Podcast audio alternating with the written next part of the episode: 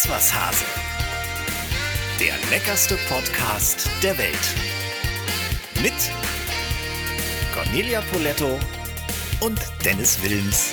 Es ist Sonntag, der 2. Mai. Endlich ist der Mai da, Conny. Einer meiner Lieblingsmonate. Meine auch. Ja, ne? Und passend dazu haben wir eine Lieblingskollegin eingeladen. Endlich eine Frau, werden manche sagen. Ja, genau, endlich mal eine Frau. Die Frauen sind gar nicht so leicht zu bekommen. Alle fest im Business, viel beschäftigt. So auch unser heutiger Gast. Sie ist standfest auf dem Parkett, allen voran auf dem der Royals und des Boulevards. Trotzdem ist sie, finde ich, nicht die klassische Klatschtante, wenn ich das mal so salopp formulieren darf. Sie ist eine echte Lady, viele schwärmen für sie. Wen dürfen wir heute in unseren königlichen Hallen begrüßen? Ja, wir freuen uns riesig auf Mareile Höppner. Mareile Höppner, eine wunderbare Kollegin von Brisant im ersten. Stichwort Royals, Conny. Kannst du dich für Königshäuser begeistern? Also ich muss ehrlich zugeben, ja. Ähm, ja?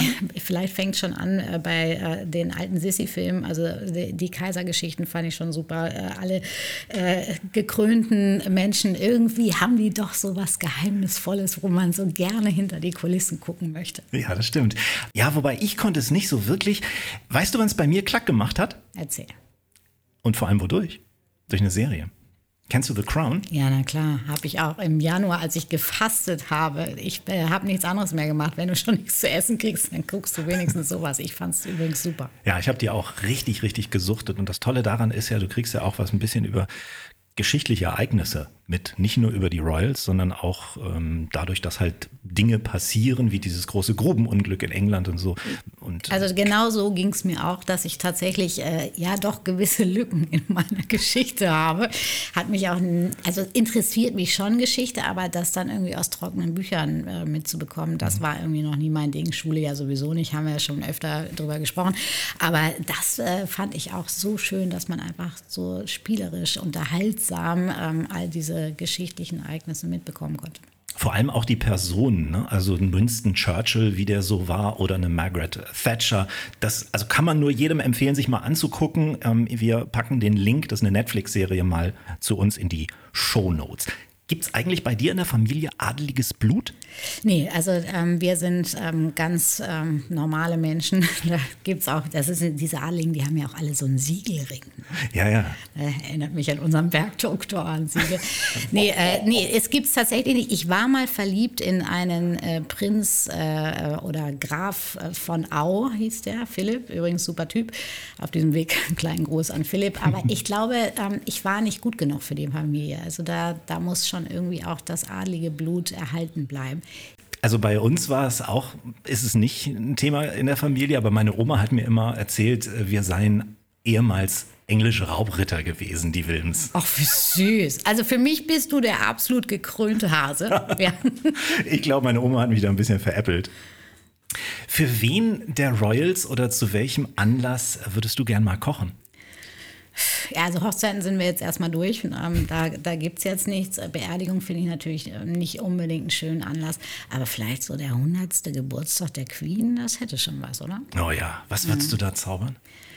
Ja, auf jeden Fall nicht die englischen Klassiker. Dieses, also wenn man so an äh, äh, trockenen, grau gegarten Hammel mit Minzsoße oder sowas, äh, das glaube ich nicht. Also ich glaube, dass die Queen ähm, gerne Wild mag, also egal ob äh, Wildgeflügel oder Wildfleisch, da könnte man bestimmt was draus machen.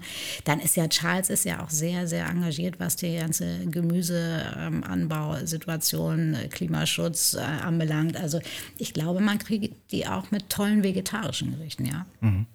Du hast es gerade schon angedeutet, die englische Küche, da wird ja immer die Nase gerümpft so ein bisschen. Zu Recht? Nein, absolut nicht. Also klar, es gibt Klassiker, die muss man nicht unbedingt haben und ähm, die gehören einfach auch in die Geschichte, wo wir gerade mit angefangen haben. Bei uns gibt es ja auch Gerichte. Also ich sage jetzt mal ganz ehrlich, unter uns Norddeutschen, Dennis, ne? findest hm. du Lapskaus, ist das für dich ein sexy Gericht? Nee, es sieht aus wie Erbrochenes. Ja, Mit, ne, mit einem Spiegelei oben drauf. Ja, und äh, deswegen, also ich glaube ähm, oder ich weiß, dass die englische Küche ganz weit vorne ist. Es gibt tolle Köche, die da großartiges zaubern. Ich meine, guck dir auch Jamie Oliver an. Ich meine, der hat ja wirklich äh, hm. Geschichte geschrieben mit seinen grandios äh, einfachen Gerichten, wo ich selbst als Profi immer wieder beeindruckt bin und sage so, oh Mann, wieso machst du das eigentlich so kompliziert? Geht ja noch viel einfacher. Hm. Der liebt natürlich auch die italienische Küche, also das ist ganz klar. Also die, die haben schon auch so ein bisschen ihre Fühler ausgestreckt und äh, nehmen sich das Produkt, was sie haben, denn da gibt es tatsächlich gute Produkte, aber vielleicht äh, nicht unbedingt so ganz traditionell gekocht. Aber es ist schon witzig, dass ausgerechnet so ein erfolgreicher Koch aus England kommt, ne, wie Jamie Oliver. Ja, du, es gibt ja keine wirklichen Zufälle. Ich glaube, der war einfach zur rechten Zeit am rechten Platz, ist ein, ist ein Megatyp und hat einfach erkannt, so, hey, wie kriege ich die Menschen zum Kochen? Ja, durch unkomplizierte, einfach leckere Gerichte. Und das ist ja auch irgendwie mein Credo, mach's doch einfach lecker, dann macht's auch glücklich. Hm. Gibt ein ganz tolles Buch von Jamie Oliver, wo er mit fünf Zutaten immer nur kocht, kann man jedem empfehlen. Neben deinen tollen Büchern natürlich auch. Ich hatte gehofft, dass du das nochmal sagen willst. Weißt du, was für mich das Tollste an der englischen Küche ist, im weitesten Sinne? du wirst es uns verraten. Der Whisky. Ja. Ich auch. bin ein so großer Whisky-Fan. Kannst du damit was anfangen? Oder bist du eher so die Gin-Fraktion? Oder? Also ich muss schon zugeben, dass ich sehr, sehr gerne Gin mag. Ähm, Whisky ist für mich ähm, auch ein, ein bezauberndes Getränk und äh, macht viel Spaß, aber da brauche ich die totale Ruhe und Entspannung und so, ähm, ich sag mal, äh, lodernden Kamin vor mir und äh, dann so einen kleinen mhm. Whisky. Ich mag ja auch gerne Whisky sauer. Ne? Ja, aber ich mag das wirklich. Ich mag auch torfigen Whisky abends und wenn ich schon keinen Kamin habe, dann stelle ich ihn mir wenigstens vor und äh, stelle mir vor, nach zwei Gläsern Whisky, da hast du den noch da stehen, obwohl da brennt du alles an, Da brennt alles andere auch und nicht nur der Kamin, ne? Genau so.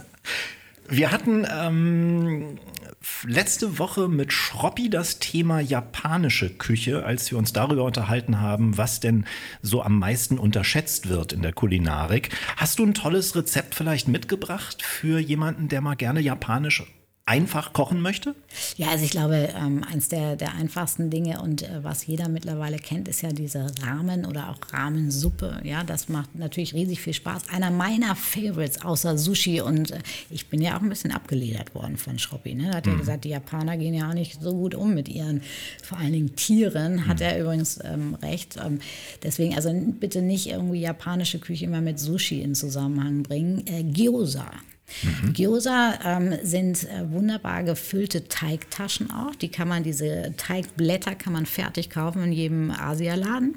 Und dann kannst du ganz individuell nach deinem Geschmack dir eine tolle Füllung äh, zubereiten. Ob das mit Fisch, äh, mit Garnelen, äh, mit Gemüse, mit Fleisch, Schwein, Rind. Also ähm, abgeschmeckt mit ein bisschen Gemüse, mit diesem japanischen Knoblauch kann man jetzt in dieser Zeit natürlich mhm. auch mal ersetzen durch Bärlauch. Und dann werden die tatsächlich so ganz leicht erstmal gedämpft. Das kann man in der Pfanne machen indem man einfach ein bisschen Wasser reingibt, einen Deckel drauf. Und wenn die fast anfangen werden, äh, so durchsichtig auszusehen, mhm. dann brätst du die nochmal auf der einen Seite so ein bisschen nach. Und dann kann man die einfach nur, es gibt extra Gyoza-Soße, die ist so ein bisschen säuerlicher, oder einfach mit ein bisschen Sojasauce mhm. essen. Ein ganz schnelles, leichtes, äh, ja, ich sag mal, japanisches Pastagericht. Wie findest du Ramen?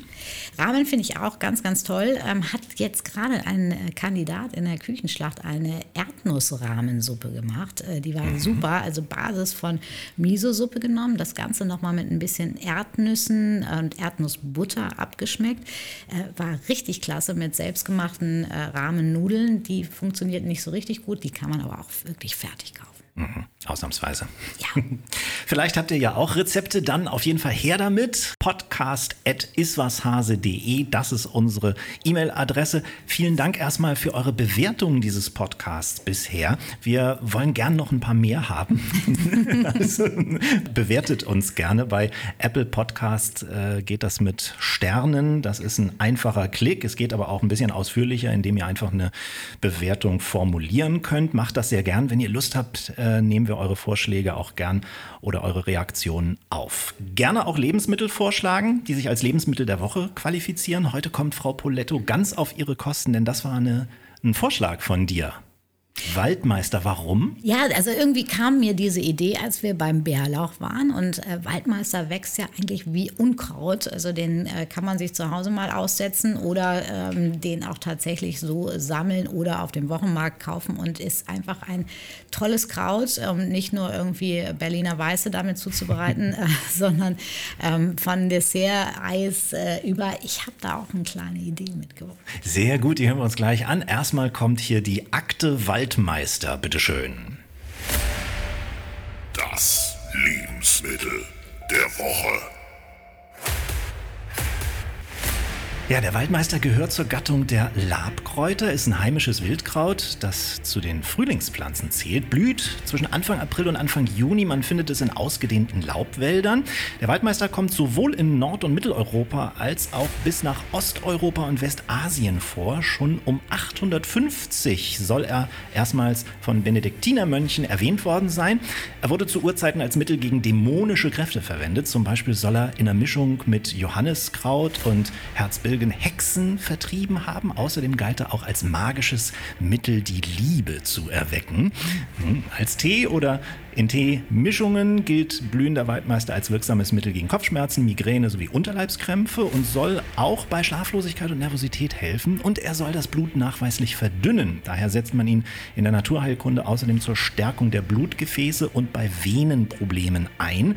Der Stoff, der dafür verantwortlich ist und gleichzeitig für den typischen Geschmack sorgt, ist der Stoff Kumarin, der auch in Zimt vorkommt. Waldmeister braucht einen schattigen, feuchten Boden. Optimal wächst er unter schattenspendenden Laubbäumen oder auf Balkonen mit Nord- und Ostausrichtungen. Soweit unsere Recherchen. Jetzt Sie, Frau Poletto. Na? Also ich muss jetzt ja mal ein großes Lob an dich aussprechen, Dennis, weil du das immer so toll recherchierst mit dem Lebensmittel der Woche.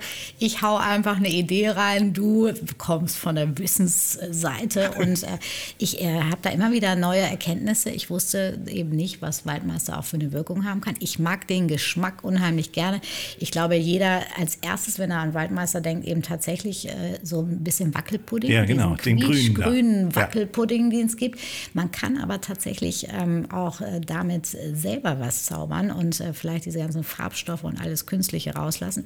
Also wirklich mal einen Waldmeister-Sirup selber zubereiten. Ganz einfach, den Waldmeister immer gut waschen, das ist wichtig, ja. weil man weiß nie, wenn man den draußen pflückt, ähm, was da vielleicht alles so vorbeigelaufen ist. Bei den Füchsen muss man auch mal vorsichtig sein. Aber ansonsten auf dem äh, Wochenmarkt kaufen, gut waschen, bisschen antrocknen lassen und dann einen Läuterzucker herstellen. Das heißt, einen Zucker 1 zu 1 äh, Wasserzucker äh, den einmal aufkochen lassen, bis er richtig klar ist, dann diesen Waldmeister darin ziehen lassen. Man kann dann auch gerne noch ein bisschen Zitronenscheiben dazugeben und lässt das Ganze einfach für drei Tage im Kühlschrank ziehen. Mhm. Und dann hast du einen super aromatischen Sirup, den kann man abfüllen in Flaschen, der hält sich natürlich auch unendlich lange und äh, kann damit äh, zum Beispiel mein Liebling Waldmeister Spritz zubereiten. Mm. Also so ein ganz Mit bisschen, Prosecco? Ja, genau. Mit Prosecco aufgegossen. Also lässt Geil. diesen Aperol daraus und machst das Ganze mal mit Waldmeister, bisschen frischen Zitronenscheiben noch mit rein. Schmeckt fantastisch erfrischend, richtig klasse. Geht natürlich für Kids auch mit einer äh, Zitronenlimonade zum Beispiel. Äh, man kann dann mit dieser Basis auch selber einen Wackelpudding herstellen. Also es gibt viele, viele Möglichkeiten, wenn man diese, diesen Sirup selbst herstellt, äh, den tatsächlich zu verarbeiten, auch zum Beispiel um ein tolles Waldmeistereis zu machen und, mhm. und, und. Ich habe noch gelesen, dass man vermeiden sollte, dass die Stiele mit Flüssigkeit in Kontakt Kontakt kommen, weil sich sonst mit den Stielen zu viel Kumarin übertragen würde. Also möglichst nur die Blätter auch in das, in das Getränk. Ja, deswegen, deswegen auch dieses leichte Antrocknen. Erstmal kommt das Aroma mehr raus und dann kannst du nämlich ganz leicht äh, den groben Stiel abzupfen. Also das, was am ganz dünnen Stiel oben ist, das macht überhaupt nichts. Also das darfst mhm. du gerne auch ein paar Tage ziehen lassen. Aber diese dicken, schon fast ein bisschen holzig werdenden Stiele, die sollte mhm. man tatsächlich entfernen. Also ja, das, die Menge von Kumarin ist dann auch ein Problem, kann zu Kopfschmerzen, Schwindel und auch in Einzelfällen zu Leberschäden ich führen. Ich nicht hätte. ja, ja, äh, hättest einen anderen. Nein, nein, nein, nein. nein. Ähm, besser vor der Blüte ernten, habe ich mir noch aufgeschrieben, genau. denn mit der Blüte steigt dieser Kumarin-Gehalt ähm, und äh, ein paar Tage trocknen lassen, einfrieren, auch damit es ein tolles Aroma entwickelt. Also gibt viele Möglichkeiten. Genau. Ja, ich habe sonst noch gelesen, natürlich Bohle, Torten. Man kann auch Waldmeister Torten machen, Parfait, Götterspeise sowieso, Pudding, Mousse, Waffeln, Waldmeisterwaffeln. Ah, da habe ich zum Beispiel noch nie gegessen. Ja. Und natürlich auch immer gut kombinieren. Also jetzt mit den tollen frischen Erdbeeren, äh, das ist natürlich auch so ein Pairing, was sehr, sehr lecker war. Weitere leckere Sachen sind in deinen Pfingstboxen, auf die wir jetzt nochmal ganz charmant hinweisen wollen, Conny. Es gibt wieder ein großes Pfingstgekoche mit dir. Online. Ganz genau, ganz genau. Ich, äh, ich habe tatsächlich äh, mit meinen äh, Freunden von Geldermann und dem Altonaer Kaviar Importhaus eine Family and Friends Box äh, zusammengestellt. Da habe ich mir überlegt, wirklich für die ganze Familie über die ganzen Pfingsttage immer leckeres Essen. Ja, also da gibt es ganz viele tolle Zutaten für das grandiose äh, Pfingstbrunch. Wir haben einen kleinen Livestream im Kaviar-Tasting einer Rauchfisch-Carbonara mit Kaviar, die ich zubereiten werde, als auch einen kleinen äh, Sekt-Tasting. Ähm, wir haben einen kleinen Pizza-Party-Event äh, geplant, also Pizza für die ganze Familie, für die Kids, die klassische Margarita, äh, für die Erwachsenen mit Rauchlachs und Kaviar. Also da sind äh, sehr, sehr spannende Sachen dabei und ähm, die gibt es tatsächlich ähm, zu Pfingsten und am 22. Mai um 17 Uhr gehen wir live. Ganz genau. Und weil wir es damals äh, ursprünglich angekündigt nicht geschafft haben, sind Thomas Anders und ich bei diesem Genau. Event mit dabei. Das vielleicht nochmal als kleines Ja, also für alle Hörer, dann seht ihr die beiden endlich mal in der Küche. Ja, das wird lustig. Wo kriegt man die Boxen her?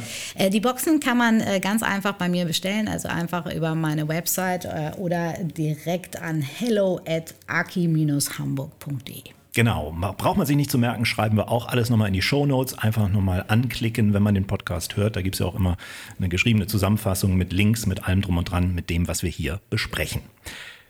So, ich kenne einen ganzen Haufen von Kolleginnen und Kollegen vom Moderationsfach, die an dieser Stelle ohne Scham die Formulierung jetzt wird es brisant bei uns verwenden würden. Ehrlich, kein Witz.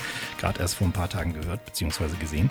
Auch auf den moderativen royalen Glanz in dieser Hütte möchte ich gerne im Zusammenhang mit unserem Gast verzichten. Ich möchte einfach nur sagen, hier kommt eine richtig tolle Kollegin, die einen wunderbaren Humor hat und ein großartiges Lachen und dazu auch noch das Herz am rechten Fleck. Herzlich willkommen, hier ist Mareile Höppner. Ich freue mich, dass ich zu euch durchgedrungen bin jetzt und die Technik gemeistert habe. Das Ja, ist es war- schon mal das erste Großartige. Es war nicht einfach, Mareile. Was war los? Nein, es ist ja nichts los. Das ist bei mir das Problem. Bei mir ist nichts los mit Technik und deshalb scheitere ich an den simpelsten Dingen und das ist immer so ein bisschen peinlich. Es ist so wirklich wie die Oma im Computerladen. So bin ich. Also ich kann, ich habe wirklich Dinge, die ich kann, aber das kann ich nicht. Ah, gräm dich nicht. Ich glaube, Conny ist auch nicht so fit, ne? Nee, ich, äh, ich bin genauso, Mareile, deswegen ich äh, kann es total nachvollziehen. Da kommt auch so eine gewisse Panik auf plötzlich, weil man, man möchte ja gerne mitmachen, aber es geht nicht. Wo ist, Wieso geht der Stecker von dem Lautsprecher da nicht rein? Ja, wir müssen das vielleicht den Zuhörern Ja. und äh, Zuhörern erklären. Also wir machen das über eine Software. Wir sehen uns auch per Video. Wir zeichnen aber natürlich nur Audio auf und wir machen das mit einem sogenannten Invite-Link. Also wir schicken per E-Mail eine Einladung in unser Software-System und da muss sich dann unser Gast oder unsere Gästin einwählen. Und das ist nicht immer ganz einfach. Äh, man merkt doch jetzt als Zuhörer, dass der Mann schon wieder viel zu viel Ahnung, Ahnung von Technik hat. Von Link und Bell. Ja, das ist nur eine Inselbegabung. Dafür bin ich in Ja, allem ja. anderen schlecht. Ich verstehe schon gar nicht, warum Stecker eigentlich alle unterschiedlich aussehen. Für mich müssten die nicht alle unterschiedlich sein. Aber gut. Damit fängt es nämlich an. So, Genau. meine lieben Damen, da wir kein Technik-Podcast sind, fangen wir mal an. Und ich merke schon, Mareile, das ist auch das, was ich ähm, gemerkt habe auf unseren Begegnungen. Wir haben uns ja schon oft auf Senderfesten, wie ich schon erwähnt habe, gesehen. Du bist eine ausgesprochene Frohnatur. Ist das richtig? Das lag nicht nur daran, dass wir uns immer erst so spät gesehen haben und es war an der Bar. Nein. äh, aber genau so war es. Nein, ähm, äh, ich versuche das mit der guten Laune und das äh, klappt ganz gut tatsächlich. Äh, es macht das Leben leichter. Wenn ich jetzt aus meinem Fenster gucke, ist gerade Regen draußen. Ich könnte auch mit dem Regen weinen, aber was hilft es mir? Ja, aber du hast, äh, wie ich in deinem Instagram-Account gesehen habe, Tassen, die dich fröhlich machen. Sag mal, was war denn das? Warum hast denn du eine Penistasse? Entschuldigung. Äh, die habe ich geschenkt bekommen. Ich fand sie sehr fröhlich. Ich hatte mich vor kurzem darüber geäußert, dass äh, ich so viele Penisbilder zugeschickt bekomme und mich das moralisch nicht wahnsinnig schockiert. Aber ich glaube, dass es Frauen gibt, die das ganz, ganz furchtbar finden. Und grundsätzlich ist das natürlich auch nicht okay. Und äh, das war das humorvolle Geschenk dazu. Darüber konnte ich dann wiederum sehr, sehr lachen. Mhm. Wobei man sagen muss, die Penisse sind gemalt auf der Tasse. Das sind keine ja. echten Fotos. Ne? Nein, das sind lustige, kleine und große und schrumpelige und haarige und alles mögliche lustige Pimmel. Pimmel. also die Fröhlichkeit, die kann einem ja manchmal vergehen, wenn man liest, was so für Blödsinn über einem im Netz geschrieben wird. Was glaubst du, Mareile, welche Fragen kommen zuerst, wenn man deinen Namen im Netz eingibt? Äh, da ja äh, äh, sich immer bei, bei Google die Sachen äh, festlegen, die man am wenigsten erwartet, ähm, bin ich mal gespannt. Ähm, aber es hat ja meist mit Äußerlichkeiten zu tun und ähm, mit sexuellen Dingen. So funktioniert Google, habe ich den Eindruck. Aber jetzt bin ich gespannt, was kommt. Nee, in dem Fall hast du Unrecht. Also die erste Frage ist, wie heißt die Moderatorin von Brisant? Gut, das kann ich wiederum verstehen, weil der Name auch wirklich, wirklich eine Herausforderung ist. Und ich habe natürlich schon jede Variante dieses Namens auch gehört. Ja. Meine Eltern waren sehr kreativ, fast ein bisschen zu kreativ. Die zweite Frage ist, wie reich ist Mareile Höppner? Ach, sie könnte reicher sein. Und die dritte. Ja. Es ist schön. Ich glaube, dass Menschen, also das kurz als Einschub, ich glaube, dass Menschen, äh, die andere im Fernsehen sehen, immer denken, die müssen ungeheuer reich sein. Ja. Ich glaube, das habe ich wahrscheinlich früher auch gedacht. Es ist äh, erschütternderweise gar nicht so, aber, ähm, aber es ist doch auch okay. Man soll ja auch zaubern und denken und träumen und mein Gott. Mhm. Und die dritte Frage ist, wie alt ist Mareile Höppner? Viel älter.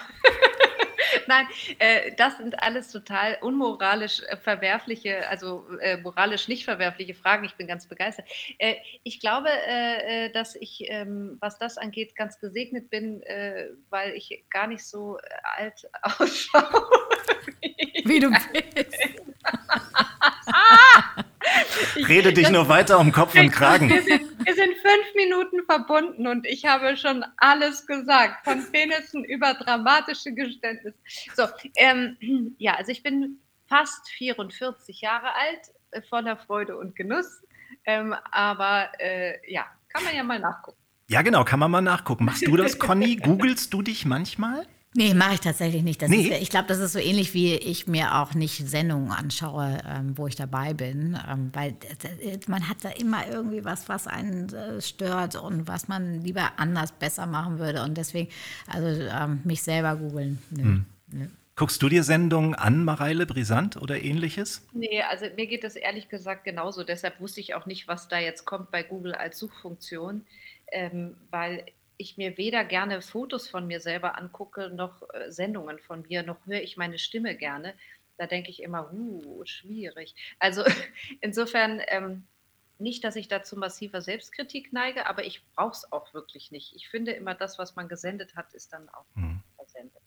Bei Brisant berichtet ihr ja von, von schönen Dingen. Ihr redet über Vips, aber natürlich auch oft über Tragödien. Gibt es eigentlich so Tage, wo du sagst, oh ne, heute habe ich mal keine Lust auf dieses Leid? Hm, ich glaube, dass ähm, dieser Beruf, und das wird euch in euren unterschiedlichen Bereichen wahrscheinlich nicht anders gehen, äh, man neigt natürlich genauso zu Professionalität wie jeder, der in seine Firma geht und irgendeinen so Wirtschaftsjob macht und da gibt es den einen Tag Sachen, die fallen einem leichter als den anderen Tag. Ähm, ich mache das trotzdem eigentlich jeden Tag sehr gerne. Und ähm, auch wenn mir natürlich, und da hast du recht, an manchen Tagen diese Dinge näher gehen und mir deshalb auch schwerer fallen, mhm. ähm, aber ich ziehe mich dann noch mehr zurück in so eine journalistische Distanz und die hilft dann in solchen Fällen auch. Man darf sich das nicht alles immer ganz doll anziehen, äh, sonst schafft man es nicht. Aber natürlich nimmt man auch immer mal was mit. So mhm. ist das nicht. Also ich bin auf die Frage gekommen, weil es mir manchmal so geht, ähm, dass ich einfach keinen Bock habe, Dinge zu verstehen und sie dann weiterzugeben. Es gibt so Tage, da will mein Gehirn einfach nicht. Conny, Hast du auch mal Tage, wo du einfach sagst, komm, ich kann jetzt keine Küche, keine Kochjacke, was auch immer sehen? Ja, na klar. Also äh, in diesen Zeiten koche ich viel mehr als, äh, also zu Hause viel mehr als sonst. Aber es gibt auch so Momente, wo, wo meine Tochter anruft und sagt, sag mal, Mama, was gibt's denn heute Abend zu essen? Und ich sage, weißt du was, ist mir egal, lass uns irgendwas bestellen. Ich habe keine Lust zu kochen. Ja, klar. Ist mir egal. Wäre übrigens auch ein geiler Podcastname. Ist mir egal. Wäre ein geiler Podcastname gewesen. Das stimmt. Ja, kann man nachvollziehen. Mareile, was war denn mal die schönste Meldung, die du vermelden durftest? Würde dir was einfallen? Also ich bin äh, gesegnet mit schönen Meldungen, deshalb ist es schwierig, da eine sich rauszufischen. Ähm, ich habe so oft, wirklich so oft so tolle Geschichten von Leuten, wo ich davor sitze und denke, was gibt es für wahnsinnige Menschen? Was gibt es für tolle Leute, die ähm, überhaupt nicht an sich selber denken, ähm, die irgendwo hinfahren und anderen Menschen helfen, völlig ohne irgendein weiteres großes Danke als diesen Moment zu haben.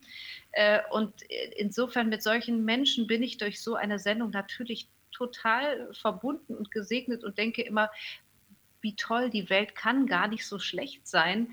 Aber vielleicht mal anders gefragt, so eine Sendung verfolgt ja auch das Zeitgeschehen. Natürlich ein bisschen anders jetzt als die Tagesschau, aber unter bestimmten anderen Gesichtspunkten. Gibt es etwas, an das du dich am emotionalsten erinnerst? Also irgendwas, was dich berührt hat, eine Hochzeit, ein Todesfall oder was auch immer?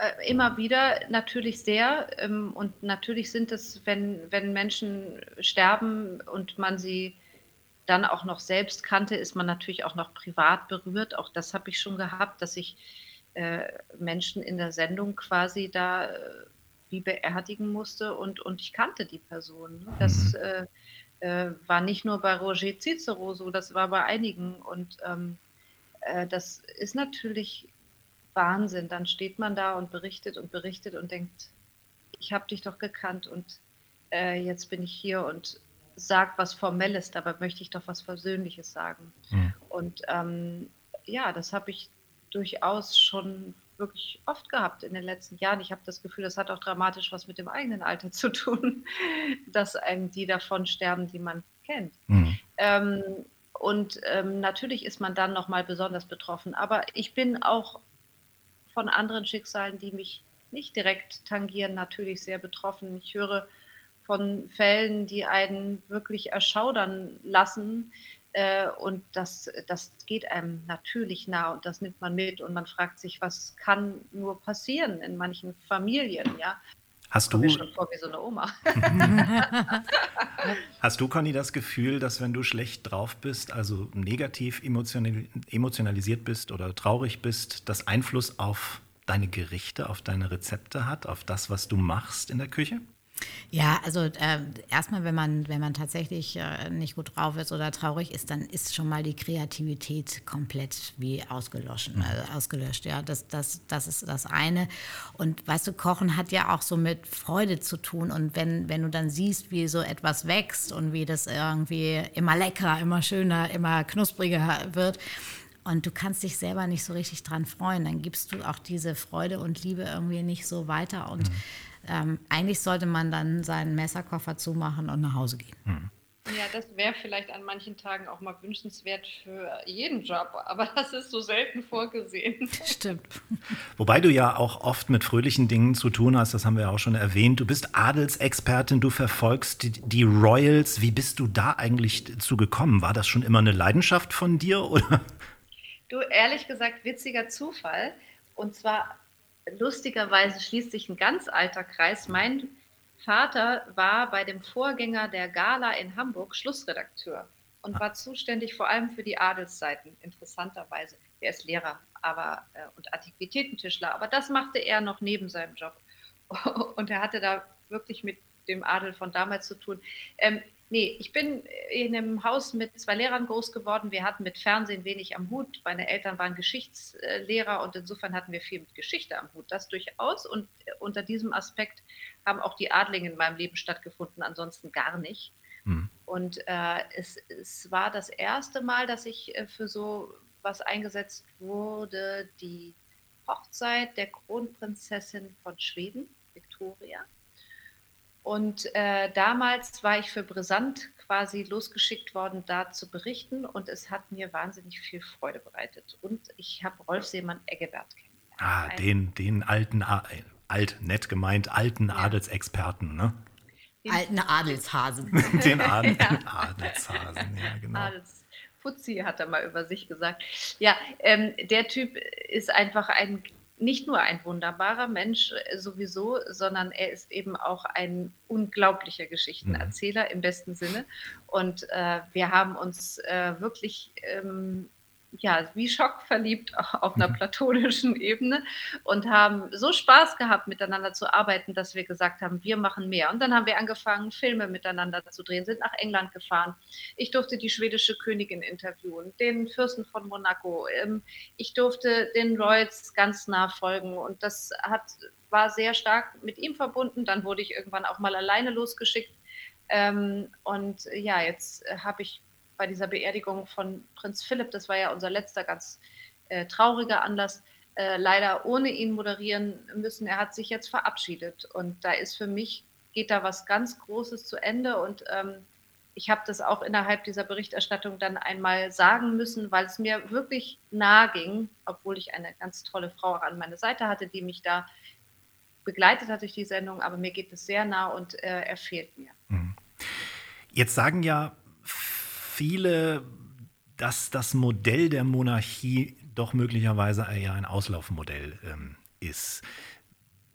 Wie siehst du das? Sind Königshäuser dem Untergang geweiht oder hat royales Leben eine Perspektive in der heutigen Zeit? Ich glaube, wir können das nicht aus unserem Kontext sehen. Wir haben die Monarchie verabschiedet, zu Recht, und das war gut so vor langer Zeit. Ähm, es ist was komplett anderes in Ländern wie Großbritannien und äh, Skandinavien. Ähm, die fungieren dort ja stark einfach als Repräsentanten ihres Landes. Es ist eher mit der Position unseres Bundespräsidenten vergleichbar. Und da ist das eine Position, die durchaus natürlich Sinn macht, auch unter wirtschaftlichen Aspekten. Das sind Türöffner, da reisen Wirtschaftsdelegationen mit und diese Königin schafft es, Türen zu öffnen, die sich vielleicht an mancher Stelle niemals geöffnet hätten.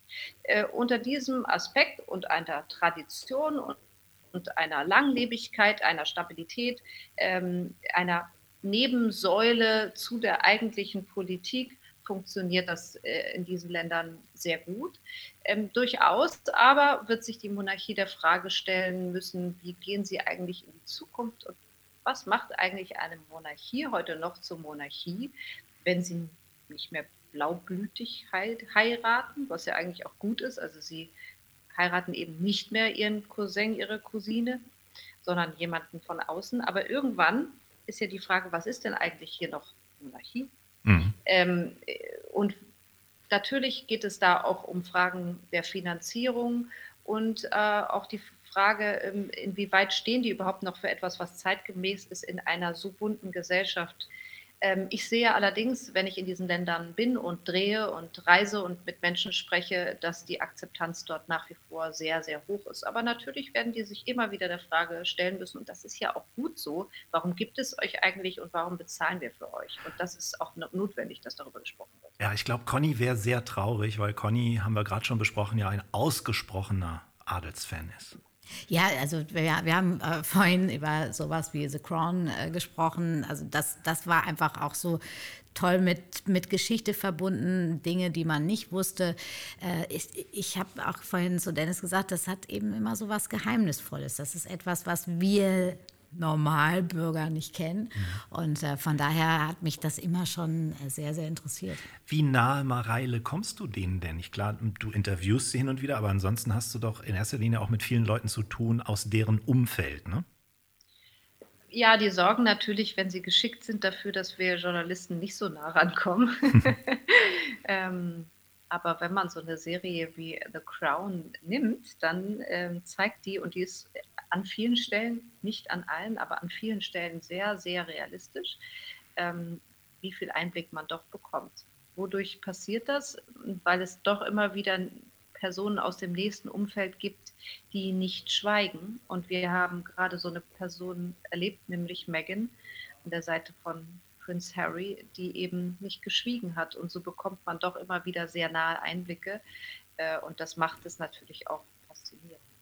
Ja, jetzt wollen wir natürlich auch deine Einschätzung wissen, gerade zu dem Interview. Ne? Also zieht er hinter ihr her? Hat sie die Schuhe an oder wie ist das? Erstmal will ich wissen, was Cornelia als Adelsfan sagt. Was denkst du? Also da muss ich zum Beispiel ehrlich sagen, dass ich mich nie so viel damit auseinandergesetzt habe. Ähm, ich finde, das ist eine ganz, ganz schwierige Situation. Also ich glaube tatsächlich, dass sie da die Schuhe anhat. Ich finde das nicht richtig, wie sie sich da geäußert hat. Ich finde, es gibt eben auch in solchen Familien einfach Dinge, die muss man irgendwie nicht äh, in so einem Interview preisgeben. Ich finde, mhm. das macht man irgendwie unter sich aus. Andererseits, wenn äh, in solchen Kreisen über die Farbe deines zukünftigen Kindes diskutiert wird, ähm, ist Gut, das, das, schon ist, ein ganz schöner ist, Hammer. Das ist, das ist dramatisch, äh, ohne Frage.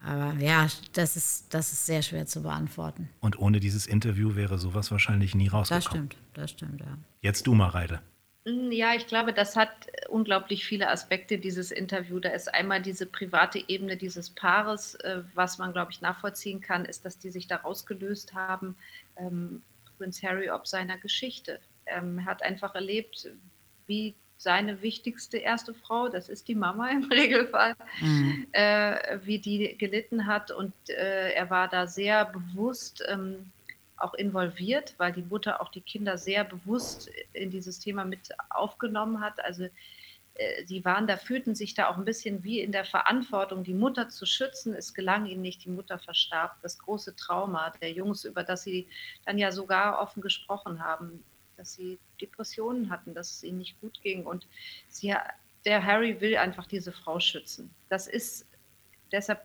glaube ich, die noch viel stärke, stärkere Triebfeder als sie. Sie ist eine starke Frau. Ich habe viel über sie gelesen, mehr Reden angehört. Sie ist eine ganz emanzipierte Frau, die auch wirklich gut nach vorn geht mit Themen, die wichtig sind in einer Gesellschaft. Und deshalb wäre sie eigentlich auch ein Segen für dieses Königshaus gewesen. Aber äh, sie hat sich dort eben nicht wohlgefühlt. Hätte sie das wissen müssen? Ja, eigentlich schon. Ähm, und deshalb wird sie sich auch immer dieser Frage stellen müssen, warum hat sie dann diesen Kerl geheiratet? äh, aber ähm, er hat sie schützen wollen. Das ist, glaube ich, der Aspekt dieser Private zwischen den beiden. Und dann dieses Interview, äh, ja, es sind besondere Einblicke, die es in dieser Form sonst nicht gegeben hätte. Und diese Rassismusdebatte, diesem, diesen Vorwurf muss sich das Königshaus natürlich stellen. Und das, der ist nicht ganz neu, aber ist noch nie so privat erhoben worden wie in diesem Fall. Und ich glaube, dass es wichtig ist, dass das diskutiert wird. Und dass, wenn eine junge Frau sagt, mir ging es nicht gut und ich wurde nicht erhört in diesem Haus, dann müssen die auch darüber reden.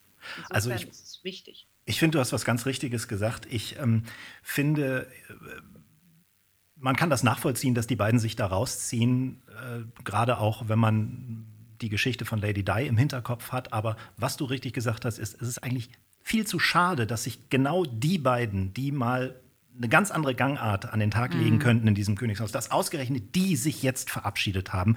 Ich finde, es hätte der Monarchie gut getan, wenn sie drin geblieben wären.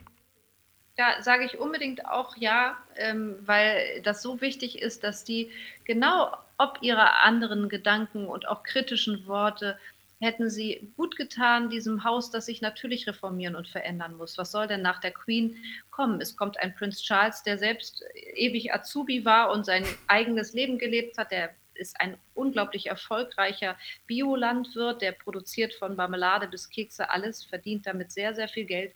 Der hat sein Unternehmen und der hat sein Leben, der ist glücklich mit seiner Frau, ähm, der züchtet gern Rosen. Das ist, der hat sein Leben so gelebt, wie es schön war. Der wird noch mal kurz König sein, aber die Herausforderung kommt danach. Hm. Und da wären die wichtig gewesen. Azubi Charles finde ich übrigens eine großartige Formulierung. Und da wir jetzt ja schon über Lebensmittel, gerade du hast es angesprochen, über Prinz Charles bei der Küche und bei der Kochkunst gelandet sind, ist natürlich die allumfassende Frage jetzt zu stellen. Du kochst leidenschaftlich gern, habe ich gehört. Was heißt denn das? Das sagt man immer so salopp. Ja, das stimmt. Ne? Ja. Ich, ich glaube, dass, ähm, dass das meint, dass einem Lebensmittel was bedeuten, dass man gerne im Supermarkt Lebensmittel einkauft, sich daran erfreut, dass man Freude hat, sie zuzubereiten, dass man sie im besten Falle auch äh, Reste verwertet. Äh, ich glaube, dass es heißt, dass man mag das schöne Pfannen und Töpfe brodeln, dass man entspannt, wenn man kocht und dass man gern für andere kocht. Ähm, und ich glaube, dass das heißt, dass man sich ähm, ja, dass man abschalten kann, wenn man kocht und dass es einen richtig glücklich macht. So insgesamt ist das bei mir. Ich höre da so eine kleine, so einen kleinen Fable für die Ästhetik beim Kochen schon äh, ähm, raus. Nicht nur beim Essen, beim Anrichten. Cornelia, wie wichtig ist es, dass man das richtige, die richtigen Gadgets hat, wie man heutzutage sagt? Also, also Töpfe, Pfannen und so weiter. Du, das ist tatsächlich sehr wichtig. Also wenn ich, wenn ich eine äh, völlig abgenutzte, besch beschichtete Pfanne habe, dann ist die äh, nicht nur mehr, äh, nicht mehr funktionell, sondern ähm, sie ist auch tatsächlich gesundheitsschädigend. Und deswegen, also ich finde, es macht ja einfach unglaublich viel Spaß, auch schön equipped zu sein. Also ein tolles Schneidbrett zu haben, ein scharfes Messer zu haben, äh, hübsche Pfannen, Töpfe, wo das Ergebnis sensationell ist. Also man kann mit zwei Messergrößen alles anstellen in der Küche, aber wenn man dann auch irgendwie noch so ein bisschen besondere Sachen hat, die einem einfach auch so diese, dieses Glücksgefühl geben und man einfach sagt, weißt du, ich habe mit Liebe meine Lebensmittel eingekauft und ähm, deswegen auch mit Liebe die Gadgets ausgesucht. Das ist wichtig. Ja, jetzt, jetzt, musste ich zwar fünf Kilo Kartoffel schälen, aber ich hatte zumindest ein schönes Messer, oder was? Einen vergoldeten Sparschäler. Du schnippelst gern mal, Reile, habe ich gehört. Ist das wahr? Ja, aber ich bin nicht besonders gut. Also ich, ich, ich finde nicht, dass ich besonders gut zum Beispiel Gemüse schneide. Aber ich schnippel total gerne und es entspannt mich auch sehr. Und natürlich ist ein gutes äh, Kartoffelmesserchen oder ich habe so einen schönen Schneider, äh, das ist schon gut, dann geht das nämlich richtig schön schnell. Also ähm, ich glaube, dass es gar nicht mal darauf ankommt, dass man so mega viel hat, aber das, was man hat, sollte im besten Fall funktionieren. Jetzt lüfte mal das Geheimnis. Was ist das schönste Utensil in deiner Küche? Das schönste? Hm, ich finde, ich liebe meinen Bräter. Das ist, äh, ich sage keine Marke, aber das ist ein schönes französisches. Ja, wir wissen alle, was du meinst. Und, und der, der, da funktioniert alles, einfach alles drin. Und ich bin auch nicht, ist, bei mir muss das nicht immer so figelin, äh, sagen wir im Norden sein, so, so, so tüdelig, sondern das kann einfach auch, ich hau da was rein, Gemüse und dann ähm, kann da auch ein Stück Hühnchen drin sein und dann äh, kommt das einfach mit Kräutern in den Ofen und das, in diesem Bräter wird alles gut. Hm. Herrlich. Figelin, hat sie gesagt, da ist die Norddeutsche rausgekommen. Marelle, du hast in Kiel studiert, du bist äh, Hamburgerin. Ähm, jetzt bist du in Leipzig. Was fehlt dir da? Ohne ganz klischeehaft zu sagen, das Meer, ja klar, aber was noch?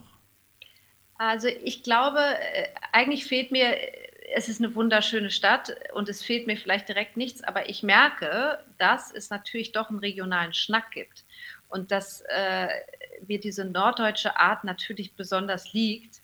Das ist einfach so. Ähm, das, ich glaube, man sagt den Hamburgern ja immer so nach, dass sie so so hart zu knackende äh, Leute sind. Mhm. Aber ich glaube das ja gar nicht so. Ich glaube nur, die machen nicht sofort auf, aber wenn, dann gehört das Herz auch für immer dem anderen. Ähm, ich, ich weiß nicht, ich habe das Gefühl, dass mir das einfach besonders nah ist. Aber Leipzig ist eine wunderschöne Stadt. Ich bin total dankbar für diese Zeit hier. Ich ziehe jetzt um nach Berlin, gehe weg hier aus Leipzig mit meinem Sohnemann. Ähm, aber es wird mir fehlen. Mhm. Fehlt dir vielleicht auch die norddeutsche Küche? Wir haben uns eben vor deinem Gespräch sehr abfällig über Lapskaus geäußert, müssen wir dazu sagen. Ich hasse Lapskaus. Also ich bin, glaube ich, ich bin nicht so norddeutsch von der Küche groß geworden. Meine Mutter ist Fränkin ah. und ich habe die fränkische Küche. Das ist meine Küche. Ich, äh, ich bin groß geworden mit wirklich gutem, gutem Essen, verwöhnt groß geworden, weil meine Mutter eine großartige Köchin ist und ihre Mama es auch war. Mein Vater, der macht wirklich norddeutsche Pfanne, wenn er denn mal dran ist. Aber im Grunde genommen macht er bei uns selten das Essen. Meine Mutter hat das immer leidenschaftlich gern, macht es bis heute gerne. Und in dieser Tradition bin ich groß geworden. Es gibt bei uns immer Kräuter. Es gibt bei uns immer einen Salat dazu. Es gibt bei uns, ähm, ja, ach, tolles Fleisch und äh, schöne, also Soßen sind bei uns nicht das Thema. Das ist zum Beispiel sehr norddeutsch. Es fehlt meinem Vater manchmal sehr, dass meine Mutter was hinstellt und mein Vater dann sagt, ja, wo ist denn die Soße? ja, nee, ohne Soße. Aber du bist doch ganz schön durchgetaktet äh, bei Brisant. Schaffst du es denn überhaupt immer zu kochen? Nee, nee das, geht, das geht mir wie Cornelia. Manchmal habe ich überhaupt keinen Bock zu kochen und rufe an und sage, wollen wir bestellen? Äh, das geht ja den meisten so. Oder ich haue einfach nur äh, Burrata mit Tomaten auf den Teller und das war's. Äh, also das ist bei mir auch schon so. Ich koche nicht jeden Abend äh, so glühend. Hm. Du machst dich auch rar im Fernsehen. Ich habe mal recherchiert, außer das Burda Koch, also in Sachen Kochen rar im Fernsehen, außer das Burda Koch-Event, Laferlichter Lecker und den Tag der Suppe ist mir in Sachen Kochen im Netz nichts aufgefallen. Was war denn los beim Tag der Suppe, bitteschön? Habe ich da mitgemacht? Ja. Um Gottes Willen. Stimmt, ich erinnere mich wieder. Da gibt es Fotos Der Tag von. der Suppe, ja, ja, mit Foto. Ähm, stimmt, man müsste das Kochen stärker vorantreiben. Ich finde ja, es gibt so viele tolle Leute. Eine ganz wunderbare sitzt neben dir. Ich habe übrigens ein Messer von dir. Ähm, äh, dass ich immer finde, das können die ja alles im Fernsehen machen mit dem Kochen. Also so gut bin ich da jetzt nicht. Ich koche gerne, aber ich würde mir jetzt nicht anmaßen, mich damit ins Fernsehen groß zu begeben. Ich finde, ich bin ja eh schon so viel im Fernsehen. Jetzt reicht es auch mal. Das können andere viel besser.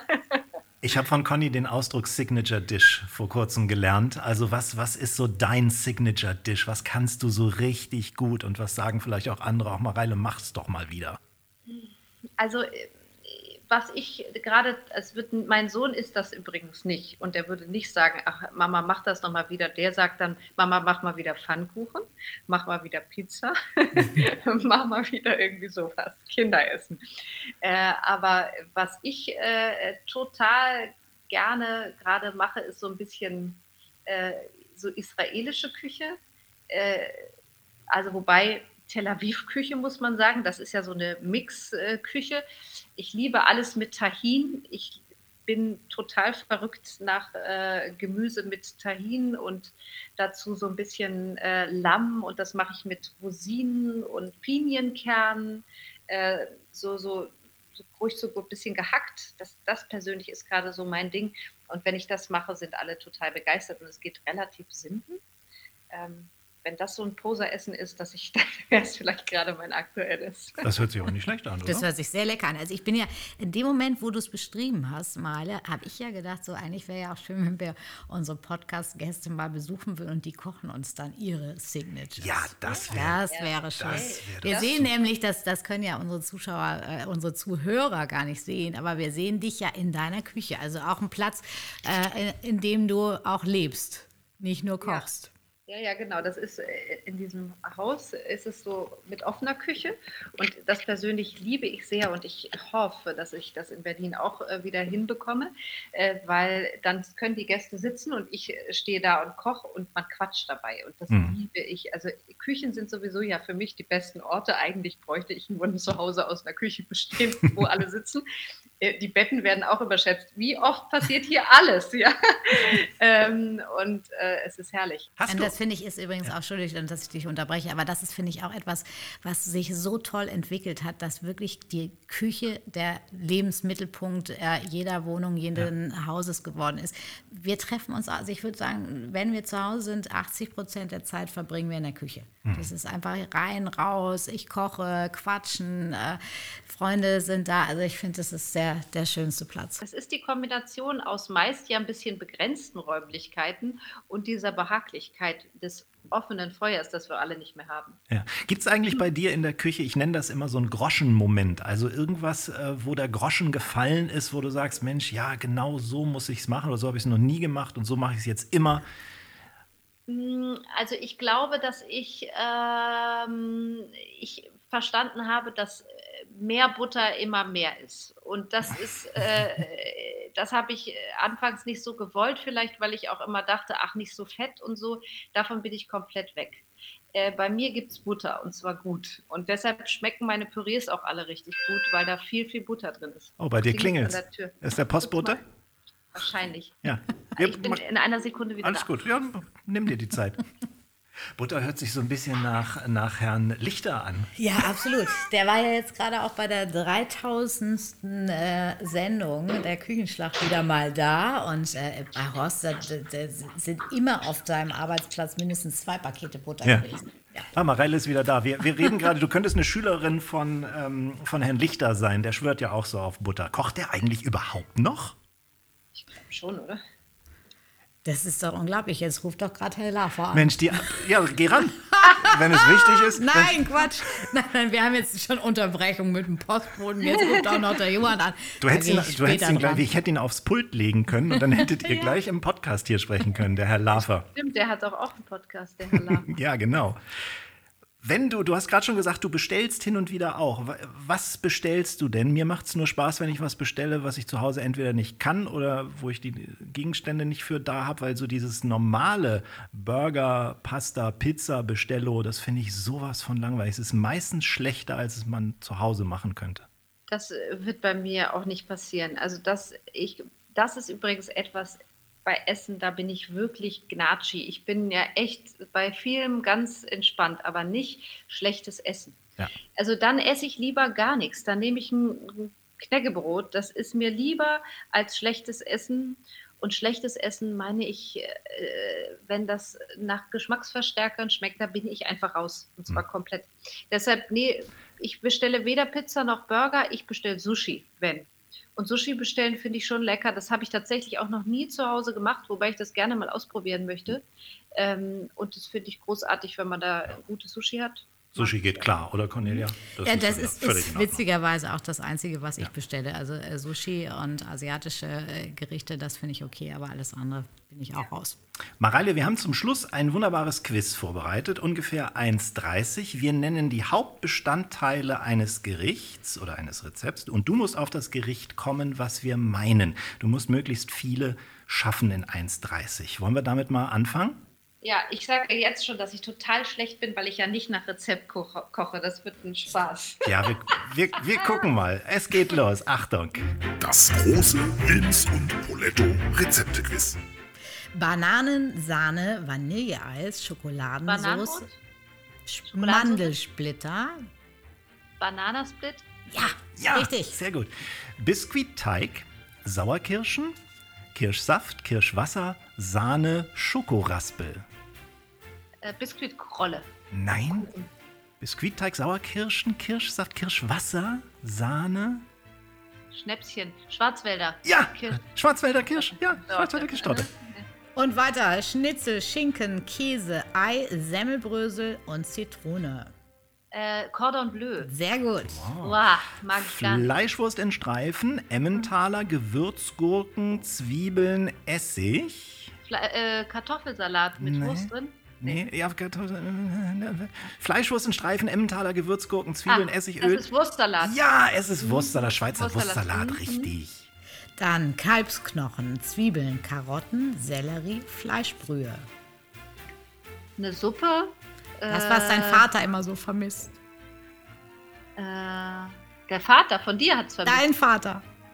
Wenn deine Mutter ohne. Ach, Soße. Ja, Bratensoße. Bratensoße. Graupen, Rindfleisch, Suppen, Gemüse, Kartoffeln. Graupen, Rindfleisch, Suppen, Gemüse, Kartoffeln. Also eigentlich ganz simpel. Das ist ein Eintopf, Ja, oder? so ein Graupeneintopf. Ja, Ja. Mhm. richtig. Letzte, Hähnchenbrust, Ananas, Mandarinen, Mayonnaise. Äh, Hawaii irgendwas? Äh, Hm. Gibt es sowas? Hühnchen Hawaii? Ähnlich, nur als Salat. ähm, Die Zeit ist um. Ich muss leider streng sein. Ah, es waren So streng. Geflügelsalat war's. Ja, fünf. Das hast du wunderbar gemacht, Mareile. wie heißt dieser Salat? Geflügelsalat. Uah. Also das sind alles so Sachen, die ich gar nicht gerne esse, tatsächlich, ähm, wenn diese Sachen sich so mischen. Okay, aber lustig. Das waren ehrenwerte fünf. Damit bist du im guten Mittelfeld. Nach wie vor führt Thomas Anders unsere Rangliste an. Die Rangliste packen wir auch in unsere Shownotes. Mareile, die Queen hat sich mit 13 in äh, Prinz Philipp verliebt. Du jetzt mit 43, fast 44, auch neu. Die wichtigste Frage, kann er kochen? Ja, sehr, sehr gut. Oh. Ich glaube, ohne wäre es gar nicht gegangen.